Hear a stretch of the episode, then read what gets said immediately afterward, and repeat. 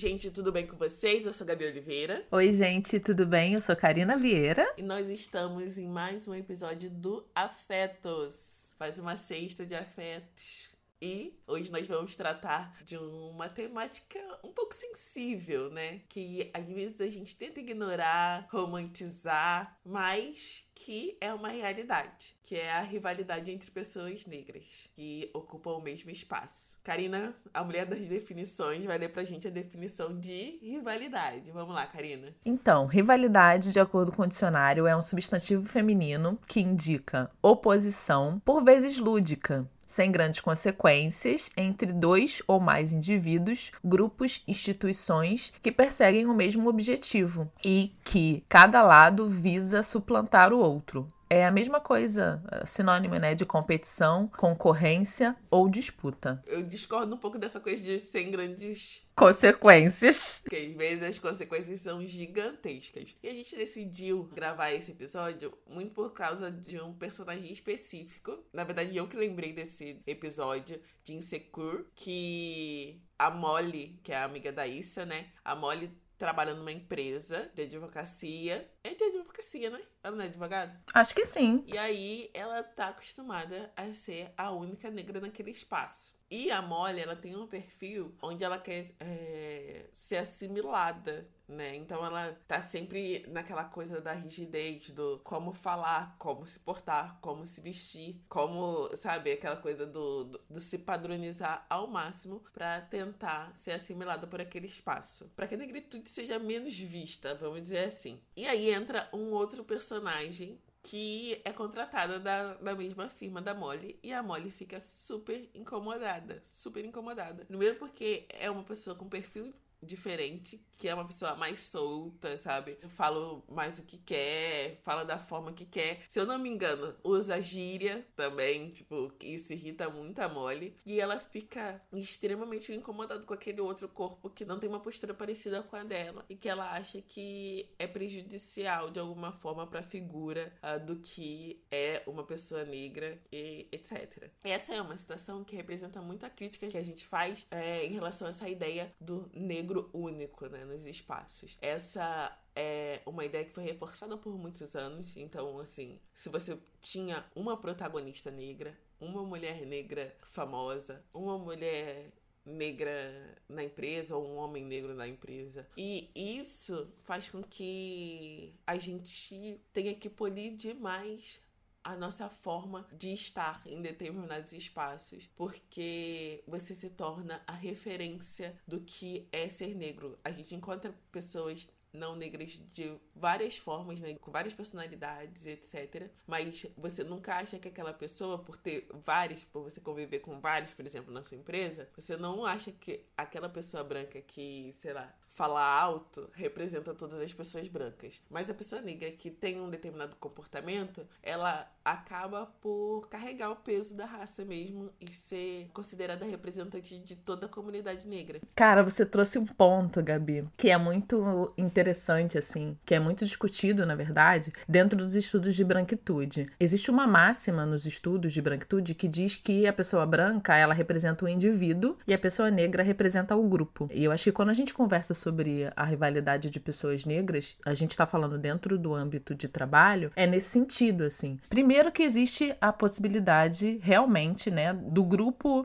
hegemônico, né, do grupo branco, achar que por ter uma pessoa negra naquele ambiente, aquele ambiente não é mais racista, o que é uma grande falácia, e tem a segunda coisa que é a pessoa negra realmente se vê ou é colocada nesse local de representar o grupo todo. Então ela fica muito mais. Existe uma pressão, essa é a palavra. Ela fica muito mais pressionada a não errar, a deixar às vezes com que as suas subjetividades venham à tona, porque ela representa um grupo inteiro. Então ela não pode falhar, ela não pode falagia, ela não pode se portar de forma mais aberta, ela tem que ser exemplar. E aí quando você traz o fato de que quando uma pessoa branca fala alto ou comete alguma infração, assim, eu não tô nem falando de desrespeitar a lei, eu tô falando de uma infração dentro do local de trabalho. Ela não representa todo o grupo dela, isso é bem diferente de quando uma pessoa negra, que é a única pessoa daquele ambiente, então o comportamento dela às vezes serve como o grande exemplo do que é o, o grupo. Eu fico pensando, quando eu falo do grande exemplo do que é o grupo, como se o comportamento dela estivesse sendo visto com a lupa, sabe? Então tem que ser no, nos mínimos detalhes para não perturbar a branquitude ou para que as pessoas brancas não se sintam é, desconfortáveis, sabe? E aí eu também não posso deixar de levantar, e aí eu acredito, acredito não, né? Eu só saliento o que a Gabi falou, porque esse tema realmente é muito delicado, o quanto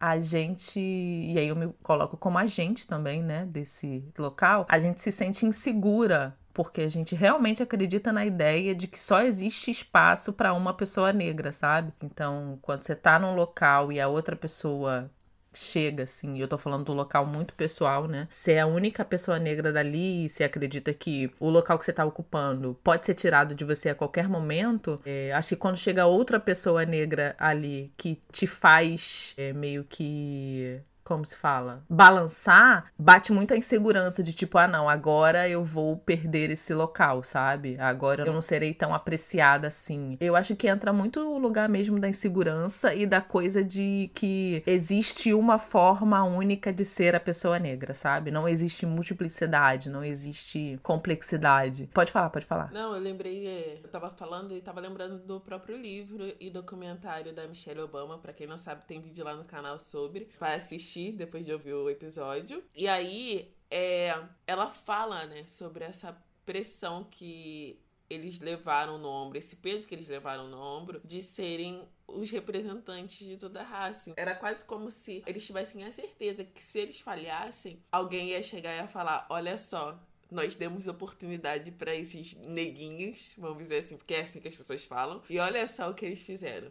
Exato. Então, eles ficaram oito anos sendo pressionados a serem perfeitos. Trazendo essa pressão da perfeição para esse âmbito do trabalho, a gente não pode deixar de citar a questão de representatividade, né? Que é uma palavra que está extremamente defasada, que as pessoas acreditam que quando existe uma pessoa negra em determinado local, isso já basta para que toda raça esteja sendo representada ou para que as pessoas negras estejam sendo representadas, a gente não pode deixar de trazer para essa conversa a diferença que existe entre representatividade e proporcionalidade, né? Afinal, a gente está falando de um grupo que compõe mais da metade mais da metade não, né? É, mais da metade da população brasileira. E aí não dá pra gente achar que quando existe uma pessoa naquele local, está tudo bem, quando na verdade o que a gente deveria estar tá pautando é que existissem pelo menos 50% das pessoas naquele local, né? Sim, sim. Eu acho que você pode entrar no conceito né, de proporcionalidade versus representatividade e etc. Entra aí, Karina. Vai que é tua, você que pesquisou. Eu vou falar agora sobre o conceito de proporcionalidade num texto que eu vi da Joyce Bert no Justificando, e a gente vai deixar o link desse texto na descrição do episódio, no Instagram e no Twitter também. E lá no finalzinho, ela bota assim: representatividade também tem sido uma distorção, uma cooptação de nossas lutas, pois ela importa sim, mas não da maneira como vem sendo empregada, sem reflexão, apenas para, abre aspas, cumprir cota. Há muito venho pensando em que tipo de representatividade a branquitude abre para nossa existência, sendo que somos sempre minorias quantitativas diante dessas aberturas. A proporcionalidade não pode estar dissociada da representatividade, pois assim reafirma a exclusão. Ter uma pessoa negra nos espaços só permite que essa ocupação seja uma espécie de senzala, nunca de quilombo, pois as reivindicações se reafirmam afirmam na multiplicidade de vozes e existências, pressionando as mudanças que precisamos. Então, acho que proporcionalidade, e todas as vezes que eu pesquisei esse termo, veio o nome da Joyce Bert, seria algo como a gente pressionar os espaços para que existisse a mesma quantidade de pessoas que existe na população brasileira, que é acima de 50%, existisse também nesses espaços. Quando a Gabi falou lá no começo sobre a gente tentar, a gente enquanto parte da população negra, né? Tentar ser assimilada ou tentar com que os nossos atos e as nossas formas de ser sejam aceitas pela branquitude, eu acho que é, é, nesse sentido, sabe? De você ter uma pressão sobre si que você representa muito mais do que somente você, sabe? Sim. Se você errar, você não tá errando por si, você tá errando porque todos os negros agem dessa forma. Exato. E isso é muito pesado, né? Tem um episódio de How to Get Away with Mother também que um personagem fala exatamente isso com a Annelise, onde ela tá defendendo um caso e aí ele fala: Ó, oh, os meus outros advogados falaram pra eu chamar você porque você representa esse povo aí. Se você falhar, saiba que você tá falhando por todos. Você tá decepcionando todos eles. Você tá fechando as portas para todos eles. Você imagina o quanto isso é pesado? Sim, o quanto você sente essa pressão, né? De tipo, você não responde por si, você responde por todos. Exato. A gente pontuou as coisas que incentivam essa rivalidade. E sim, a estrutura incentiva, sim. Eu lembrei também de um episódio do Porta dos Fundos que eles fizeram. E aí eles brincam nessa coisa de, ah, só pode ter um. E aí as pessoas até comentaram que isso deveria ser uma autocrítica, porque foi exatamente o que eles fizeram. Né? Assim que eles contrataram uma outra mulher negra, o Yuri Marçal saiu. E aí o pessoal até zoa falando que deveria ser uma autocrítica no Porto dos Fundos, porque eles fizeram exatamente isso. Mas aí eles trazem algum apontamento, do tipo, ah, quando a Isa entrou no The Voice, o Carlinhos de Jesus saiu. Carlinhos Brown. É, Carlinhos de Jesus. Carlinhos Brown. Ai, gente, eu sou péssima com essas coisas. Mas tá. E aí, assim vai, né? Eu lembro também de uma entrevista da Thais Araújo, onde ela falou que aceitava capas de revistas mesmo que ela não tivesse com muita vontade, porque ela achava que ao aceitar e receber esse título de primeira pessoa negra na capa de determinada revista, ela estaria abrindo espaço para outras mulheres negras também, né, serem capas de revista. E aí, em determinado momento, ela percebeu que isso não estava acontecendo, esse movimento. A mesma revista que ela foi a primeira ficava um ano sem botar ninguém e depois chamava ela de novo quando não era essa lógica que ela queria. Era uma lógica onde tivesse um revezamento. Só que aí eu fico pensando também. A Thaís expôs isso. Colocou em pauta que não era isso que ela queria reforçar. Mas ao mesmo tempo eu fico pensando como outras mulheres do meio que nunca eram convidadas olhavam para Thaís. Sim. Entendeu? Será que elas pensavam que a Thaís tinha esse incômodo? Sim, sim, sim. Com certeza. Com certeza. Muito provavelmente não. Muito provavelmente elas acreditavam que a Thaís reforçava isso. Tipo, gostava desse lugar de ser a única. Isso é um exercício, Gabi. Quando você pergunta para as pessoas brancas, geralmente, quais atrizes negras você conhece? E aí elas vêm com os mesmos nomes, sabe? Quais cantoras negras você conhece? Ah, você sabe que existe uma CEO aqui no Brasil, que ela é uma das maiores CEOs do mundo e que ela saiu na Forbes e ela é uma mulher negra? As pessoas não sabem. Ou quando elas sabem das pessoas negras em ascensão ou das pessoas negras classe média alta, elas sabem de uma pessoa só e sempre é a mesma pessoa, sabe? E quando você pergunta, sei lá, de atores brancos ou de cantores brancos ou de atrizes brancas ou de cantoras brancas, existe uma gama absurda onde você pode escolher quem você quer que seja citado. Sinceramente, eu nunca tinha pensado nessa coisa, sabe? De tipo, você tentar é, abrir caminho para outras pessoas. E quando você se propõe a essa essa função de abrir portas, pode ser que quem esteja te contratando esteja te colocando exatamente no lugar da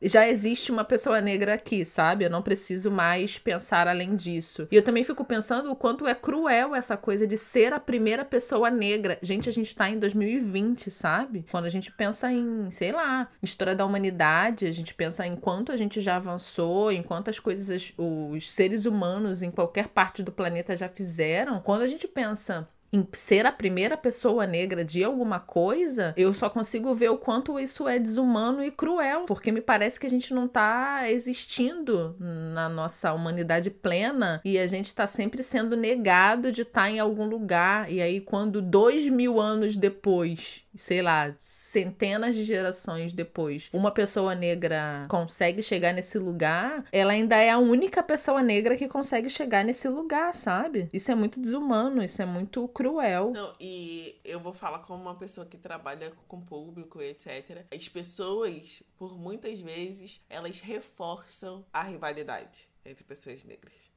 o público em si, ele reforça. Eu vejo isso no Twitter, cara. Reforçam, ah, por muito tempo, eu convivi com comentários e com posts onde as pessoas muitas vezes me marcavam, reforçando sempre essa ideia de você versus fulana de tal. Fulana de tal versus você. Gente, sério, nós duas, no caso, somos duas pessoas totalmente diferentes, com objetivos totalmente diferentes, com linguagem totalmente diferente. A única coisa que nos coloca no mesmo campo, basicamente, é a negritude. Entendeu? E aí, mesmo assim, as pessoas, elas viviam com essa ideia de que era saudável reforçar, ah, fulano de tal faz isso e fulano de tal não faz isso. Ou você deveria fazer como fulano de tal. Quando nós somos pessoas diferentes, indivíduos diferentes, com posturas diferentes de vida. Sim, isso me lembra basicamente as discussões que eu vejo pelo Twitter, assim. Isso me lembrou, na verdade, essa última edição do BBB, quando colocavam o Babu e a Thelma como grandes rivais o tempo inteiro. Exato. Tipo, são duas pessoas distintas, com visões de mundo distintas, com objetivos distintos e eles estavam numa competição onde eles não necessariamente eram um rival do outro. Na verdade, o Babu e a Thelma nunca se colocaram como um rival do outro. E aí eu entro sempre no mesmo campo que eu digo que eu não vou mais entrar, que é o campo da comparação. Por exemplo, a Manu e a Rafa não eram vistas como rivais uma da outra. Exato, e mesmo as duas estando no mesmo campo, né? As duas são blogueiras. Sim. Mas elas não são, não têm um perfil parecido. Só são duas pessoas brancas. Exato. Mas botavam o Babu e a Thelma nesse campo, sabe? São duas pessoas negras e são duas pessoas rivais. Eu não posso torcer pelos dois. Eu preciso torcer para um ou pelo outro. E o Twitter eu também vi depois que o BBB acabou, duas pessoas negras, duas mulheres negras que têm grande visibilidade no Twitter sendo colocadas como rivais, sabe? Ah, eu prefiro o pensamento de fulana. Ah, eu prefiro o pensamento de ciclana. Quando nada te impede de consumir o conteúdo dessas duas pessoas, concordar com um ou com o outro, mas não necessariamente as duas são rivais, assim. Essa rivalidade, é isso que você falou, ela é muitas vezes alimentada, sabe? Sim, demais, demais. É como se não existisse a possibilidade de uma convivência plena entre duas pessoas que pensam diferente, só por elas serem negras, sabe? É a parada que a gente fala, Gabi, sempre de existe um modelo certo de ser negro. Eu vi um filme, só fazendo um adendo aqui, chamado O Filho Prodígio, se eu não me engano vi na HBO. Que tem um momento que o menino, o protagonista da série, ele é um menino negro de cerca de 20 e poucos anos, e aí ele pinta as unhas de preto, ele tem um cabelo verde, e ele adora rock, assim, rock pesado. E aí, quando ele é contratado por um trabalho, alguém questiona ele porque ele não gosta de rap. Tipo, ele falou, cara, mas eu não gosto porque eu não gosto, sabe? Eu gosto de, de rock, quando eu não tô escutando rock, eu tô escutando música clássica. E aí tem uma hora que um amigo dele confronta ele sobre uma coisa que o amigo dele quer que ele faça e ele fala que ele não vai fazer, o amigo dele fala exatamente isso. Ah, você é um negro falso. E aí eu fiquei pensando sobre isso, sabe? Quais são as coisas que você precisa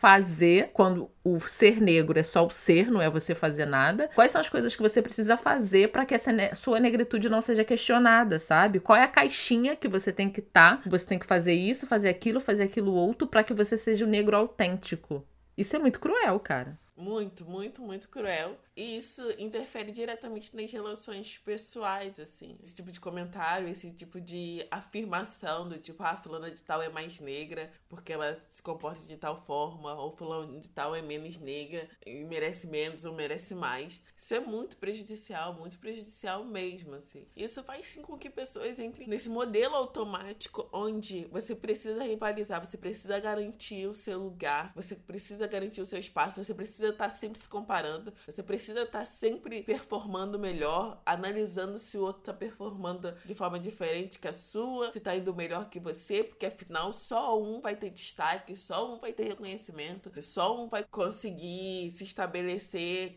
conseguir ter sucesso naquele ambiente. E isso é muito ruim. Isso é muito, muito, muito ruim. A gente tem um episódio aqui só sobre inveja, e eu acho que essas estruturas externas, elas fortalecem esse sentimento que gera a inveja sim, porque você começa a ficar obcecado no que o outro tá fazendo para você tentar performar melhor do que o outro. Às vezes tentar se ajustar também, isso é muito ruim. E eu acho que um exercício que vale a pena para pessoas negras ou pessoas não negras né, que vivem nesse sistema de comparação também é você tentar analisar. Eu acho que a gente falou isso no episódio de inveja. Tentar analisar quais são os seus objetivos, quais são as suas vontades, quais são as suas qualidades, quais são as suas características positivas. Focar no seu, o que você precisa desenvolver, o que você quer melhorar por você mesmo, não em relação ao outro, sabe? Não pensando como o outro deveria se portar, não ficar se preocupando, né, se o outro deveria usar a gíria ou não, julgando como o outro se porta. Não, não se importe com o outro. Foca no seu, foca em você, no seu desenvolvimento pessoal, sabe? Só que isso, Gabi, isso demanda muito de autoconhecimento, né? Isso demanda muito de minimamente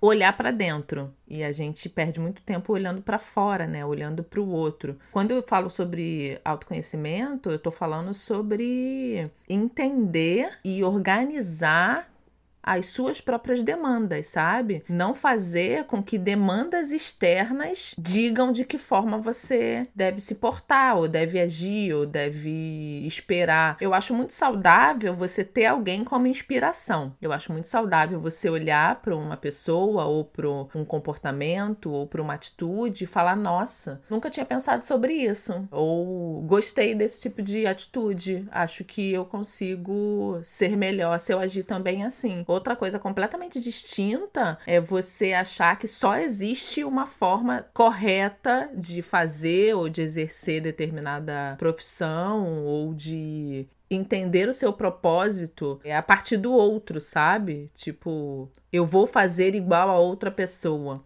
Porque eu acho que a gente consegue reconhecer quando existe originalidade e autenticidade em alguma coisa e quando o outro é só uma cópia mal diagramada, né? Mas eu acho que aí a gente tá indo por um outro caminho, sabe? No episódio em si. Porque quando esse sentimento de rivalidade ele se instaura, o outro para de ser uma referência. Eu não sei se esse sentimento faz com que as pessoas tentem ser iguais às outras. Não, eu acho que causa um sentimento contrário. Você começa a achar que o outro não merecia. Sim, sim, concordo com você. Do tipo, ah, o outro não merecia estar aí, ele está sendo privilegiado por estar ali. E causa um sentimento de raiva também, né?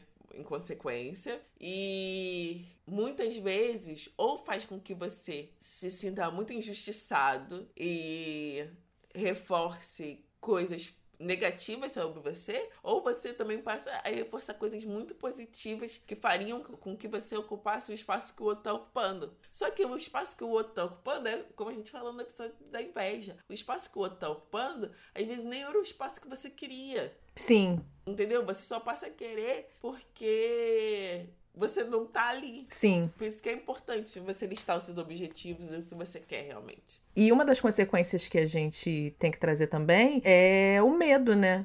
Porque se só existe espaço para um, eu tenho que garantir com que eu seja esse um que vai ficar nesse espaço, né? Eu tenho que fazer com que eu seja melhor visto ou que eu seja desejado no sentido de que se só existe espaço para uma pessoa, serei eu a ocupar aquele espaço. Quando na verdade o que a gente deveria estar tá fazendo é o conceito de proporcionalidade. É tensionar o local, não tensionar a outra pessoa negra, mas tensionar as outras pessoas para que exista mais espaço espaço para mais pessoas negras, não para que só existe espaço para uma pessoa negra. Senão, mais uma vez, a gente cai no local do negro único. Só existe uma forma de ser negro, só existe um jeito de ser negro e só existe espaço para uma pessoa negra ocupar. Sim, concordo plenamente. Eu acho que esse é o sentimento que rege essa rivalidade, né? O medo de ser substituído. E nós tendemos, pela construção né, das pessoas negras, nós tendemos a acreditar que nós somos muito facilmente substituídas e substituídos.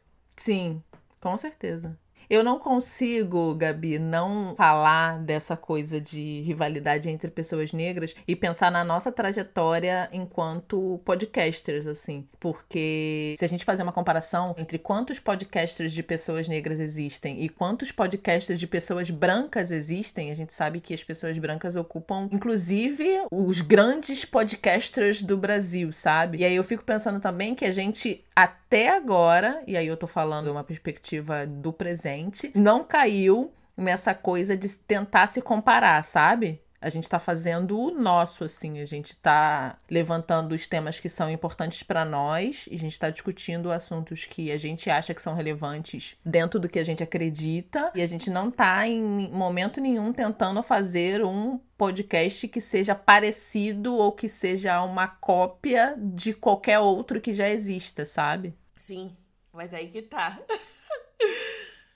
Nós estamos focadas nisso etc. Mas isso não quer dizer que a rivalidade não exista. Sim. Entendeu? Isso não quer dizer que a nossa existência nesse espaço não gere o sentimento de injustiça no outro. Sim. Entendeu? Porque a gente hoje ocupa espaço na grande maioria das listas que saem sobre podcasts, ou sobre podcasts negros, ou sobre podcasts liderados por mulheres. E aí, para algumas pessoas, isso pode ser injusto. E aí podem ligar, ah, só tá lá porque tal, tal, tal coisa.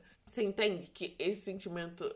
Sim ele existe porque em podcasts gerais, sem ter o recorte racial, muito provavelmente quando as pessoas olham, e aí elas olham as listas delas, e é isso que acontece, na verdade, né? A pessoa olha e ela pensa, nossa, só listei pessoas brancas. Uhum podcast liderados por pessoas brancas. Vai dar problema isso daqui. Então deixa eu procurar um podcast liderado por pessoa negra, por mulheres negras, para colocar aqui. Isso acontece demais, assim. A gente sabe que acontece demais. E aí, obviamente, por N motivos, é, os dois podcasts hoje, falando de mulheres que têm uma visibilidade maior, liderados por mulheres negras, são mulheres que já tinham um público. O da Flávia Oliveira, eu já tinha um público também. Então, assim, a gente acaba conseguindo romper uma certa barreira de forma mais fácil causa da visibilidade, entende? Uhum, concordo. Então, isso causa sentimento, porque com certeza tem podcasts muito, muito bons, liderados por mulheres negras, que não conseguem romper a barreira. E aí eu vou utilizar disso que você falou como um gancho para que as pessoas é, indiquem para nós também porque eu, era, né, antes da, da quarentena começar, eu era grande consumidora de podcast, mas agora eu não escuto nenhum, assim, nenhum, nenhum, nenhum. Sério, Gavi, abandonei todos. E aí eu queria que as pessoas listassem os podcasts que elas gostam, liderados por pessoas negras. Isso é essencial, gente. Eu quero é, indicação de podcasts liderados por pessoas negras, para que a gente também faça com que esse movimento fique maior, assim. A gente, como a Gabi falou, a gente é citado em várias listas, mas eu acho que a gente pode fazer com que essa barreira as outras pessoas negras que estão fazendo podcasts elas possam romper, sabe? A gente pode fazer com que essa barreira fique mais maleável para ser rompida de forma mais rápida e sem grandes empecilhos. Exatamente o que você falou, Gabi, eu queria trazer de volta ao assunto da naturalização da rivalidade, assim. Existe sim em qualquer meio. Se você tá pleitando um local no seu local de trabalho, se você tá pleitando um local de destaque enquanto influencer, se você tá pleitando local de destaque em qualquer outra área, vai existir sim rivalidade. O meu grande questionamento nesse caso é se essa rivalidade tem que ser é, contra outra pessoa negra, sabe? Se não pode ser. Exclusivamente, né? Exatamente. Se essa rivalidade tem que ser exclusivamente contra outra pessoa negra, se não pode ser com outra pessoa. Se na verdade o fato de você estar tá ocupando esse espaço você não pode fazer, assim como a Thais Araújo levantou a bola, de você abrir espaço para que outras pessoas negras também ocupem o mesmo espaço que você, sabe? A rivalidade maior eu acho que tem que ser é com outras pessoas, mas não exclusivamente com uma pessoa negra. Sim, sim. E, na verdade, uma das coisas que eu queria falar nesse episódio é que a gente também não pode romantizar essa coisa do somos todos irmãos e ficar numa inocência que Sim. Na verdade, assim, pode te prejudicar. Muitas vezes é, a rivalidade está estabelecida, mesmo que você não esteja percebendo. Eu vou dar de novo o exemplo da Thaís. Ah, por exemplo, ah, ela falando do esforço que ela fazia e tal para que outras mulheres ocupassem o espaço dela e tal. Teoricamente, quando você ouve esse discurso, você entende que a Thaís não estava rivalizando com outras mulheres. Sim, sim mas provavelmente tinha mulheres, outras mulheres negras rivalizando com ela. Por mais que você esteja de boa, às vezes tem outras pessoas rivalizando com você. E aí não dá para você ser totalmente inocente nessa coisa da somos todos irmãos, porque às vezes você leva mais rasteiras também. Falo por experiência própria. Então, assim, tem que achar o meio termo entre não fortalecer a rivalidade e não ser uma tonta. Sim, sim. Você não acha, cara? Às vezes eu sou meio. Minha psicóloga me alertou sobre isso outro dia.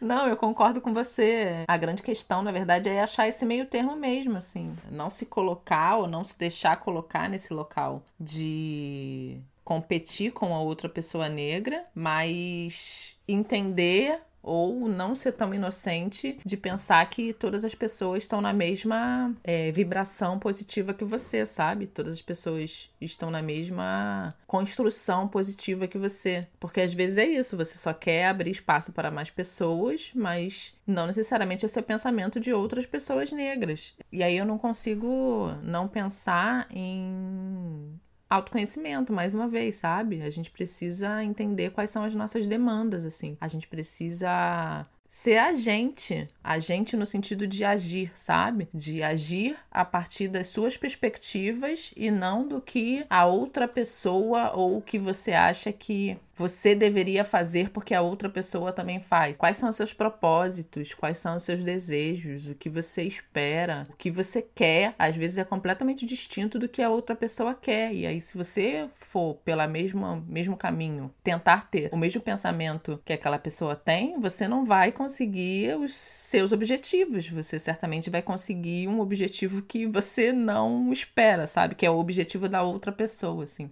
Em redes sociais, cara, é muito comum a gente desejar o que o outro deseja, a gente querer o que o outro quer, porque é isso, tá fora da gente. Eu acho que a grande questão, e isso não é confortável de forma nenhuma, é olhar para dentro, sabe? Se você sabe o que você quer, ou se você tá seguro do seu desejo, nada de fora vai te fazer. Nada não, mas pouquíssimas coisas de fora vão te fazer balançar, assim. Você vai estar tá muito seguro do que você quer, portanto, o fato da outra pessoa rivalizar com você, ou o fato de existir a possibilidade de você se sentir inseguro porque a outra pessoa tá ali, sequer vai ser uma opção, sabe? Autoconhecimento é difícil, não é confortável muitas vezes olhar para dentro e perceber que o caminho que você estava fazendo não era o caminho que você queria, às vezes era a demanda de outra pessoa, mas é necessário, né? Olhar para dentro, eu acho que é o grande mote assim. Acho que diminui a ansiedade, diminui a insegurança, diminui o medo, mas sim, não é um caminho confortável. Não, definitivamente não. E eu acho que vale a pena a gente pontuar também que é importante a gente lutar contra a lógica. Se você é a única pessoa negra no espaço,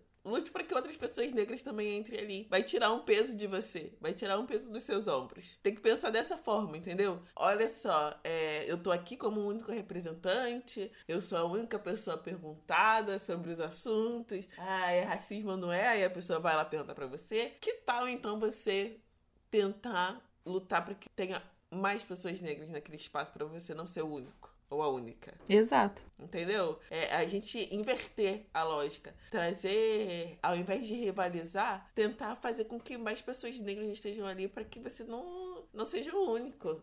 Acho que é importante a gente pensar nessa inversão. Sim, e é tão importante porque te dá a possibilidade, quando você inverte a lógica, te dá a possibilidade de ser pleno, né? Você pode ser quem você quiser, da forma que você quiser e do seu jeito, porque vão existir outros jeitos de ser negro também, sabe? Você não fica é, enclausurado numa caixinha, tentando atingir a demanda ou a expectativa do outro, né? Tipo, ah, o outro acha que eu devo agir dessa forma, então eu tenho que me tolir, eu tenho que emular um comportamento que não é o meu. Isso deve ser extremamente cansativo, assim. Eu acho que quando existem mais pessoas negras no mesmo ambiente que você, é isso. Você tem liberdade para ser quem você é. Exato. Eu acho que a grande parada é essa, sabe? Ser quem se é, assim. Sem cair no conto de que só existe uma forma de ser negro. Pelo amor. É verdade. Eu acho que o episódio de hoje é isso. Essa conversa pode continuar lá nas nossas redes sociais, no Twitter, arroba PAfetos,